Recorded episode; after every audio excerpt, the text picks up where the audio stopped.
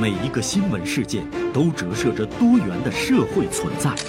一群深入的观察者，用他们的文字和声音，为您呈现新闻的丰富内涵和深厚本质。实力热评，声音与文字的融合表达，名笔与名嘴的实力对话。本节目由大连新闻传媒集团、大连晚报和广播中心综合广播融合打造。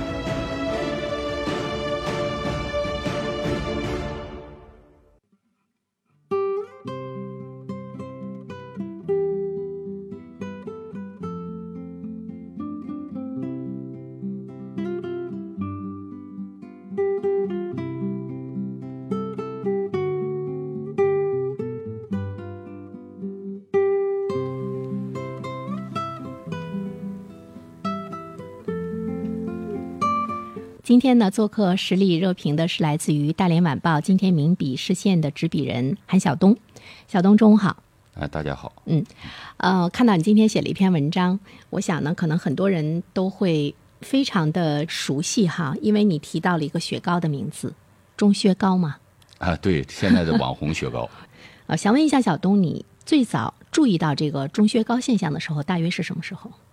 嗯，说实话，我是喜欢发现市场有一些新奇特的东西，呃，尤其是原来女儿整天这个等她放学，寻思给她买一个特殊的东西，发现了好几十块钱的雪糕，觉得是一个好礼物，能笼络小孩。对，就是能够看到他那种惊喜的表情，是吧？对对。但是后来会发现很普遍了，你给他买的礼物其实大约都是这个价钱。就像我文中所说的，实际上钟薛高它恰恰是捏准了市场一种心态，因为现在的市场太庞杂，很多年轻人的消费观已经发生了深刻的变化。他们往往买一件东西，不是说因为一个世界驰名的一个品牌或者一个 logo 啊去炫耀，而是说这个东西可能我都看不出来。但是通过这个，我拿着钟薛高吃，大概的品类都是，就像那个汉瓦瓦当片的形状，代表了我一种心境，代表了我的一种价值取向，嗯，哎，代表了我的这个个人喜好，嗯，哎，身份认同，有很多呃文化含义，我代表了呃我的一个时尚，对，嗯，其实呢，这个现象我们仔细的想一想，它跟我们曾经在很多年前我们去。关注的那个奢侈品的消费似乎呢有一些相同，呃，比如说，对，比如说那个时候戴上几十万、上百万的手表，背呢一个名包，我周围就有不少的女性朋友，就是当时买了很多名包上万的，现在呢就背特别休闲的几十块钱的包。完了，我说，我说你那些包呢？他说，哎呀，我现在背那样的包吧，我得配鞋，我还得配衣服，太麻烦。那些包都束之高阁哈，在这个。二手的这个市场上，其实这包就被大打折扣。这个时候，其实我们更多的会想到一个什么呢？就是你当时为什么要买？我觉得都有一个过程。我特别相信消费是一个过程。呃，尤其我们中国改革开放呃近十几年的变化，我们在改革开放初期，个人的财富呃包括社会财富累积到一定程度，我们确确实实真的有钱了的时候，确实想武装自己。所以说那时候 logo。和名牌确实是在第一时间就是戴在我们头上的帽子一样，表示我有钱了，能消费了。我和袁老师一样的感觉。到这个美国，到到英国去，我发现了奢侈品店主要都是华人面孔。呃，老外对我们排队买奢侈品绝对是瞪大眼睛，悄的说，我都是。愿意买你们的衣服，你们的牛仔裤十美元就两条三条，而且质量还不错。对，但是确实经历这个过程，我们现在的年轻人对这东西的趋之若鹜的程度，我感觉是弱多了，因为他们从小就像我女儿这样，他们从小他们见识的东西多，不缺乏，他们也不认为，呃，把 logo 顶在这个脑袋上，穿在鞋子上，或者是放在车子上，就这种硕大的 logo 是一种呃真正的。呃，有品位的生活。呃，刚才小东说到一个词叫趋之若鹜，我们会看到，其实消费它会呃呈现出很多从本质上，比如说从消费者心理的本质上来讲，会有很多的轮回，只不过是表现的形式不一样。比如说以前我们说到的，大家都买名牌，那个时候也是趋之若鹜，因为有一些人他的确是有钱，有一些人呢他可能挣不了多少钱。但是呢，他就是攒钱，他也要去买一个上万块钱的包背上。那个时候也是一个趋之若鹜，好像也是在向大家表明他的一种身份、一种这个喜好，这个消费能力，但他是不是真的具备，或者他是不是真的喜欢，还真的是未必哈。所以如你所说，其实根本上也许没变化，都在是 通过这个消费来呃找一种身份认同。我们今天看到很多的年轻人，他去花几十块钱买一款雪糕，或者是呢他更贵的一些价格买一些网红产品，而这些东西的品质并不是很好，甚至于谈不上有品质、有质量的时候，看到呢他也在寻求一种身份的认定。对，所以我个人我在文中，呃，包括我个人的内心的真真实表达，也确实对钟薛高的这个始作俑者，就是他们的把它推向市场的这个发明者吧，算是这个经营者，我还是很佩服的。在经济学界，他比较推崇市场，呃，市场的发现程序，市场实际上在在发现消费对象、消费人群，它是具有它的最高配置的。所以这个人，这叫林胜，这个这个这个经营者，我觉得他是发现了这里面的市场空间，就是他很敏因为？哎，因为这个消费冰饮的消费，实际上以年轻人为主，嗯，年轻人才代表消费的前端和未来。是那么我们都知道，可能十几年前，呃，哈根达斯这个品牌登堂入室，对不对？一开始在五星酒店，后来都是在高档的社区或者消费场所，嗯，呃，开独立的这个门店。对那么它多少钱？比起现在的中学高，肯定是只高不低。我们在国外也发现了，回来都说哈根达斯原来是那样的一个平庸的东西，在国外，比如说在欧洲和在美国，就是在普通的商超里面的量贩装的，可能你花几美元就能买一一大碗，而且都吃不了，两个人都吃不了。但是在咱们这里，却登堂入室，却成了奢侈品。但是又有多少网民或者有多少我们的消费者去抨击它呢？它很正常。我觉得带着孩子去吃一吃一下这个哈根达斯，当然它的消费表现已经是很成熟了，市场经营的这种形式已经很很丰满。嗯所以钟薛高到现在，他这个发明人吧，林胜也说，给我时间，我也能做得比哈根达斯更好。所以我说，现在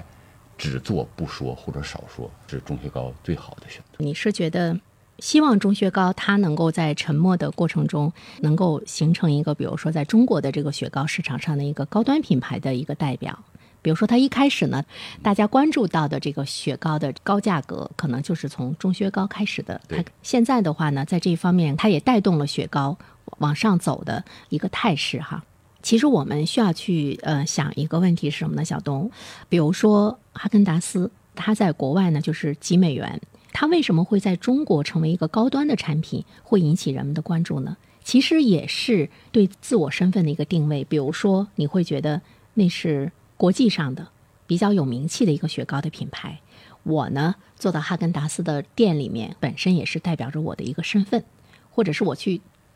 谈论的时候，我有谈资，我吃过。其实它的味道是不是真的好呢？也未必。其实也是在追求一种身份。嗯，契合了刚才我所说的市场发现程序。呃，市场是是一个最伟大的程序，它能发现它的定位。实际上，它的至高无上的价格，它是有它的前端定位的，是有它的终极消费人群的。所以说，我们一味的像像这个文中所说，也是现实中一亿人去怀旧。呃，我也怀旧。呃，我小的时候可能暴露年龄了。我小的时候，所谓冰块这种冷饮是两分钱，那么现在两分钱。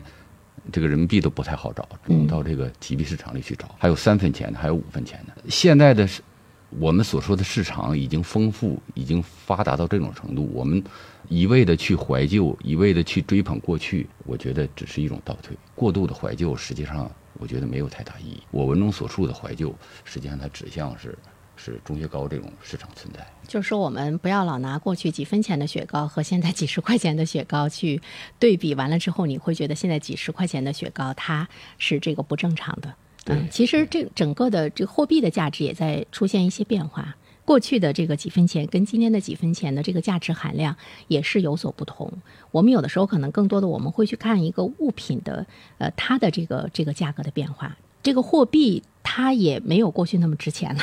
所以说呢，它今天赋予一个商品的时候，它的这个这个价格会是奇高。有的时候你你是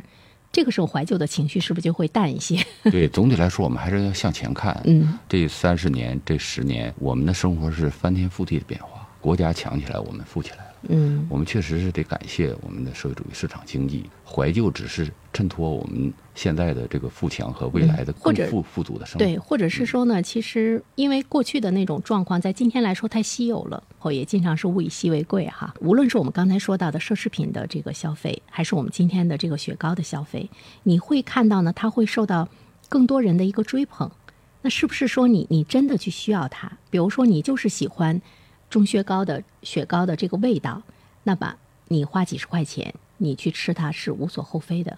可能有些人他未必是喜欢那个味道，他可能是喜欢说，我拿起了一根中薛高，大家会觉得哦你在吃中薛高，所以我们就会看到很多人的一个一种炫，他赢得大家的一个认同。这里面是不是一个成熟的一个一个消费观念不太您说的成熟？，您说到点儿上了。实际上，中学高它的经营者现在最担心的，还真不是现实的压力，网民的压力。他最现实的就是说，呃，他当然他知道自己实际上他的出身是网红，网红势必是有点像烟花，有烟花体质。是所以说他刚才我也说了，他说给我时间，嗯但是这个这个市场能给他多少时间？当然了，如果是给他五年，他就不是一个网红，他是一个稳定的产品，所以说都不希望当网红产品。嗯呃，举个例子，同样是这个饮料市场，前两年我们熟悉的元气森林，那不就是网红吗？它为什么能成为网红？实际上它是没经得起推敲，它确实掐中了人们现在这个对健康饮品的这个追求，但是它实际上它有这个虚假宣传成分。对，比如说零糖啊、零脂肪啊，对对对对，其实中学高也在这里面是有问题的，它被上海这个质监呃部门呢已经去处罚过，但是问题不太大。所以说现在有些网民比较会掐人死穴的网民是在质疑他的产品质量，所以说我觉得他现在去跟网友辩论不是他最重要的功课，而是去把他的基本功打好，去缩窄他的这个所谓网红的这个生命周期，去扩大它的更多的呃消费群体。其实我觉得呢，就像那个市场，它是不断的成熟，消费者本身也是在不断的成熟。那么，作为生产厂家，他给呃市场提供的产品来讲，它也要不断的去这个成熟哈。只有真正的在市场上能够立得住脚的这些产品，你才能够呢去谈这个未来。那那现实的生活中也有很多的产品要在市场上能够崭露头角，让大家记住它的时候，还是在追求嘛，追求成为网红产品，是不是？对就像我们以前说的，你首先你要成为一个名牌儿，大量的在媒体上去宣传，让大家知道。其实现在网红产品它的这个运作跟那个时候可能也是也是有些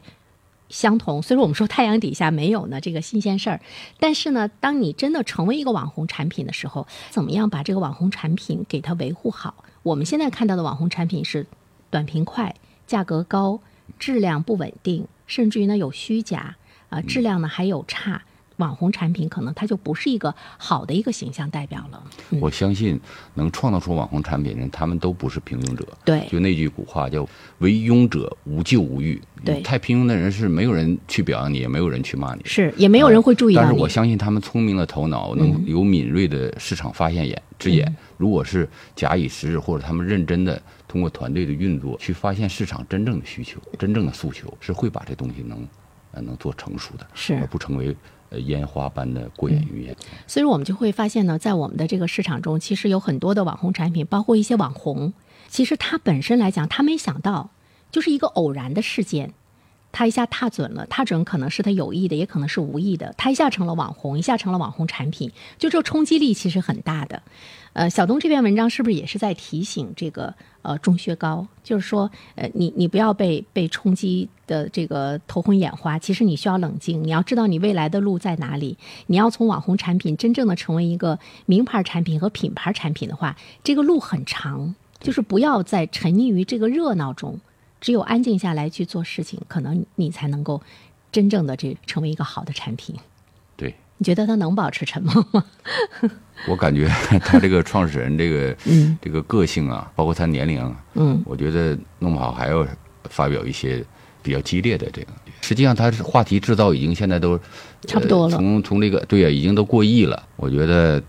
呃，应该是去夯实基础的时候，确实是少说多做为宜。确实呢是需要去真正的做产品的时候了，朝未来更长久的路去走下去的话，呃，恐怕呢就不需要网红的那种热闹了。嗯，好，再次感谢小东做客我们的直播间，跟我们谈了一个呢，大家最近也是比较关注到的呢，呃，一个雪糕的现象。中薛高，你现在呢最好是保持沉默，低调，恐怕呢才能够真正的做成事吧，无论是对人还是对产品、对企业。嗯，好的，谢谢小东，我们下次再会。